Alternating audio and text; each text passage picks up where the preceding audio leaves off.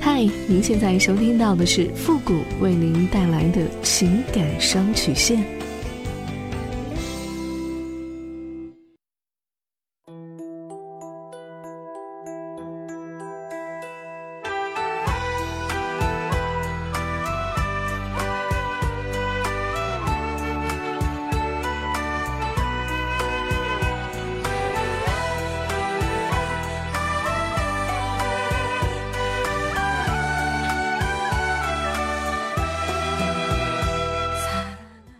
开启两性沟通之门，解答您的情感困惑。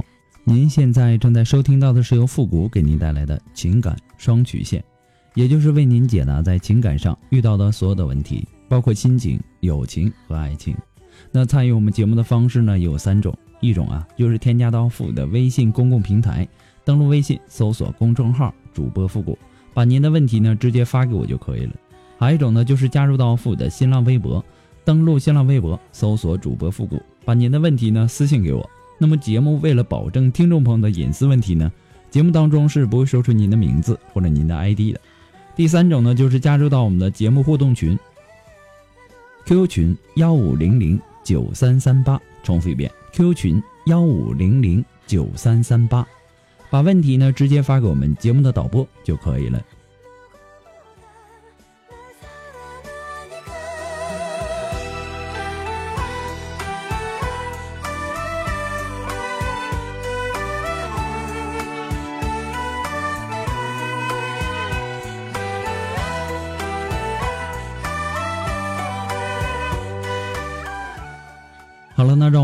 一下今天的第一个问题。这位朋友呢，他说：“傅老师你好，我今年呢三十三岁了，儿子呢今年八岁了，我老公呢对我也很不错。可就在去年十月一的时候，遇到了我人生当中的第一个老板，他当时呢是我的梦中情人，对我也很好。我当时呢对他的感觉是很迷恋的那种，估计呢他也知道。但是呢，他是一个好男人，爱老婆，是一个负责任的人。就这样过了八年，我们又相遇了。”我对他呢还是心跳的厉害，第一次见面呢我们就上床了。他跟我说：“百年修得同船渡，千年修得共枕眠。”但不想影响我的家庭，还有他的家庭，彼此有这样的感觉就好。然后呢，他就回到了北京。从那之后，我们经常联系，不见面的时候呢，就用语音做爱，也很刺激。我老公有的时候呢，晚上在单位值班，基本上。每次都是我飞去北京见他，因为我很喜欢他，看见他呢就心跳加速，还是少女时期的那种感觉。我的老公呢也不知情，他很爱我，我也不想破坏我自己幸福的家庭。我现在很矛盾，这么多年以来我没有跟谁上过床，可是第一次见到他就做出了这样的事情，我不知道自己是怎么了。您说我在对方心里到底是一个什么样的位置？以后该如何与他相处？非常困惑，希望富贵老师可以看到我的问题，谢谢。你这不是在玩火吗？你孩子都八岁了，你老公呢对你也很好，也就是说你现在的生活过得还很不错，对吧？很幸福。八年前，呃，他知道这个你对他有好感，但是呢，他对你什么都没有做。所以呢，你觉得他是一个对家庭负责的好男人。八年后重逢的第一天，他就和你上床了，你仍然觉得他是一个对家庭负责任的好男人。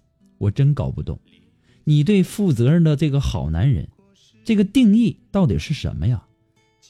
人呐，经常都会犯一个毛病，说别人的时候都是头头是道的，轮到自己喜欢的男人的时候，就彻底没有了底线了。但是呢？爱情这种事儿啊，也别总用荷尔蒙来说事儿，偶尔啊，也要动动你自己的脑子。更何况你是一个已婚有孩子的女人，从事出轨这么危险的活动，你就是在玩火。如果说让我来评价你在他心目中的这个地位，可能啊会比较难听，你自己去想吧。八年前呐，他没有睡你，不是因为他忠于家庭。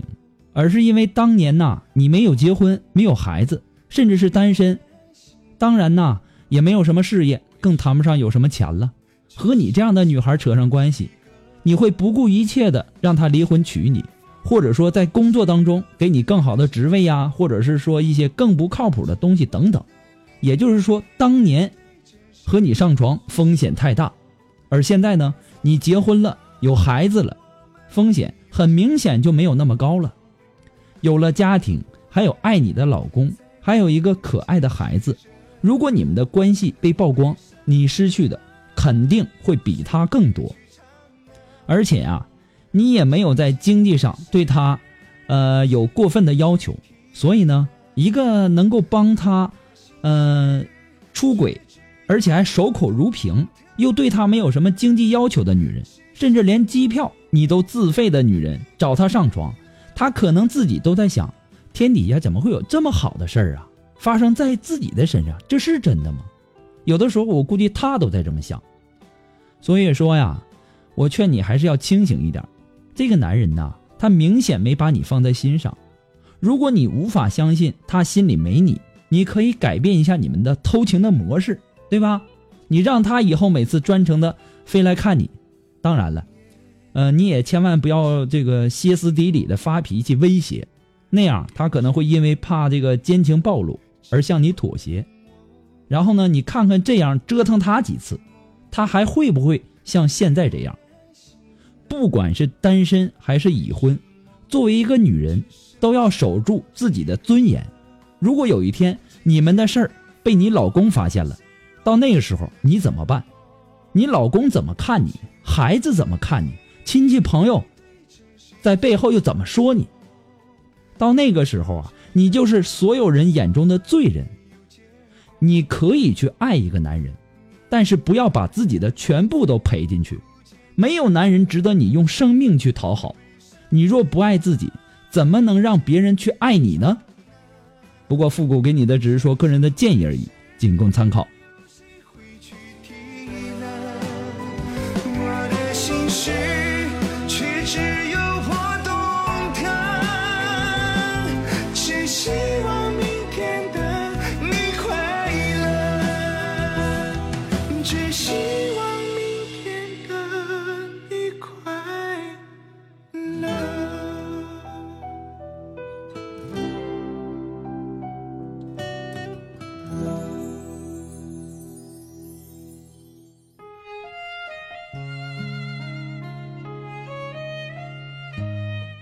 如果说您着急您的问题，也或者说您文字表达的能力不是很强，怕文字表达的不清楚，也或者说你的故事呢不希望被别人听到，或者你不知道和谁去诉说，你想做语音的一对一情感解答也可以。那么一对一情感解答呢，也是保护听众隐私的。那么具体的详情呢，请关注一下我们的微信公共平台，登录微信搜索公众号主播复古。那么下面的情感咨询呢有详细的介绍，也请大家仔细的阅读一下。那么，如果说你喜欢复古的情感双曲线，也希望大家能够帮忙的分享啊、点赞呐、订阅呀，或者说关注，或者说点那个小红心。那么点赞和评论呐，都是顺手的事儿。那么大家的点赞、评论、打赏呢，也是对我们节目的支持与肯定，同时呢，也是给我们更新节目的一种动力。每天呢，可能面对各种各样的情感问题，那看到你们的评论和打赏呢，就像是给我打了一剂强心针一样。那么，还是再一次的感谢大家。情感双曲线呢，呃，也离不开大家的支持。那么，如果说，呃，你非常喜欢复古的情感双曲线，感觉说到您心里去了，你要小小的支持一下，你都可以登录淘宝网搜索“复古节目赞助”来小小的支持一下。再一次的感谢那些呃给复古打赏赞助的朋友们，谢谢你们。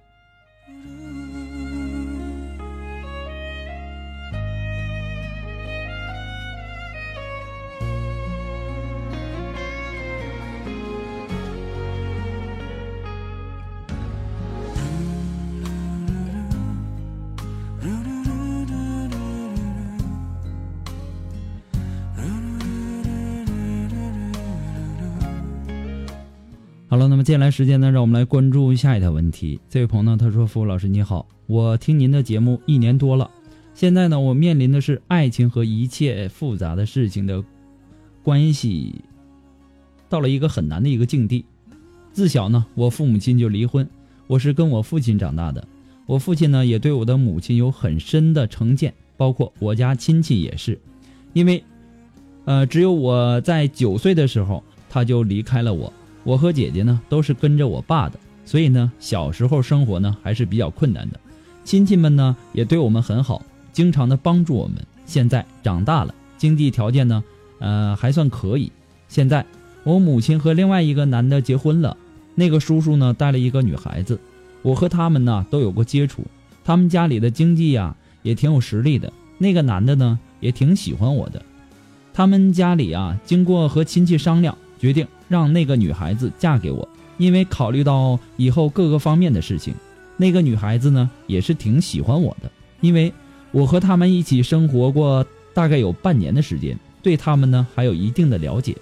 因为叔叔那个人呢，他们对这个领养的女孩子啊也是比较严格的，性格呢是由原来的开朗转变成内向了，一直呢被压抑着，曾经由于释放不了这种感情呢而出走过，而且我听我妈讲过一些，她从小啊无拘无束。因为从小就奶奶带他，他们在外面做生意。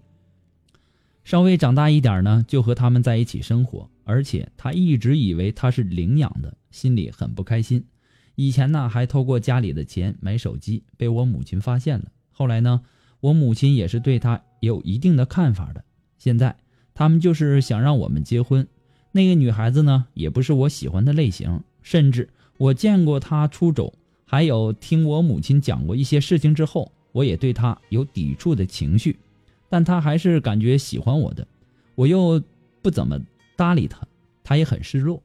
每次上街呢，和他在一起都不怎么自在，因为感觉和一个不是很喜欢的人在一起上街，感觉人们会用一种异样的眼光看我们，心里多少有些不自在。现在呢，他们上门提亲，经过我爸爸。还有我们家亲戚一商量，他们觉得这事儿呢还可以，因为觉得我妈还算是有良心的，能想到我。我老爸呢是一个九头牛都拉不回来的一个倔脾气，但是呢，只要是为了孩子好，他都心甘情愿。他们都见过那个女孩子，对她的印象呢还不错。可是呢，我犯难了，因为爱情都掺杂了很多的亲情的东西在里面，而且那个女孩子又不是我喜欢的类型。但是呢，我又考虑到，老爸那样的人都能够想得通，还有亲戚都很看好这样的婚姻，我又不想伤他们的心。但是和那个女孩子在一起，我又不自在。我妈和叔叔也让我好好的考虑一下。我现在很迷茫，希望富贵老师可以给我点意见。真的非常非常感谢您，谢谢。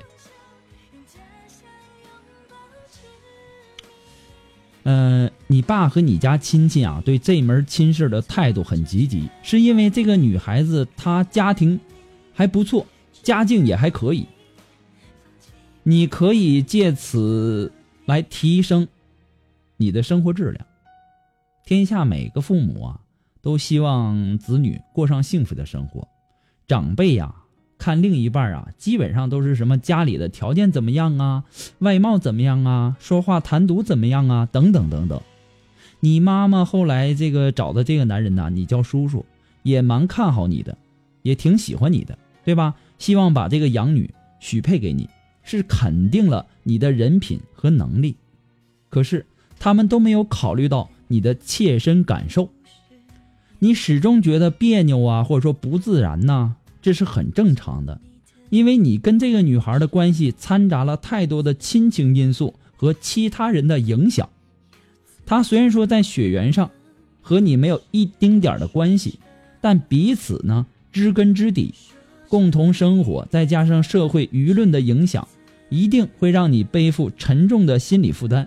换句话说，由于这种关系的特殊，你很难对这个女孩子敞开心扉。即使这门亲事没有牵扯到亲上加亲的这种特殊关系，我也不建议你轻易的妥协接受。推动这门亲事的这个都是你的亲戚长辈，你没有为自己的幸福做主的这种感觉。我的建议是什么呢？男人呐，应该这个主动出击，寻找自己喜欢的女人。只有付出努力争取来的爱情。男人才特别有价值感和归属感，屈从于他人的压力，硬把自己和一个不喜欢的女人绑在一起，这样的婚姻模式风险也。是也是非常非常大的。不过呢，复古给你的只是说个人的建议而已，仅供参考。祝你幸福。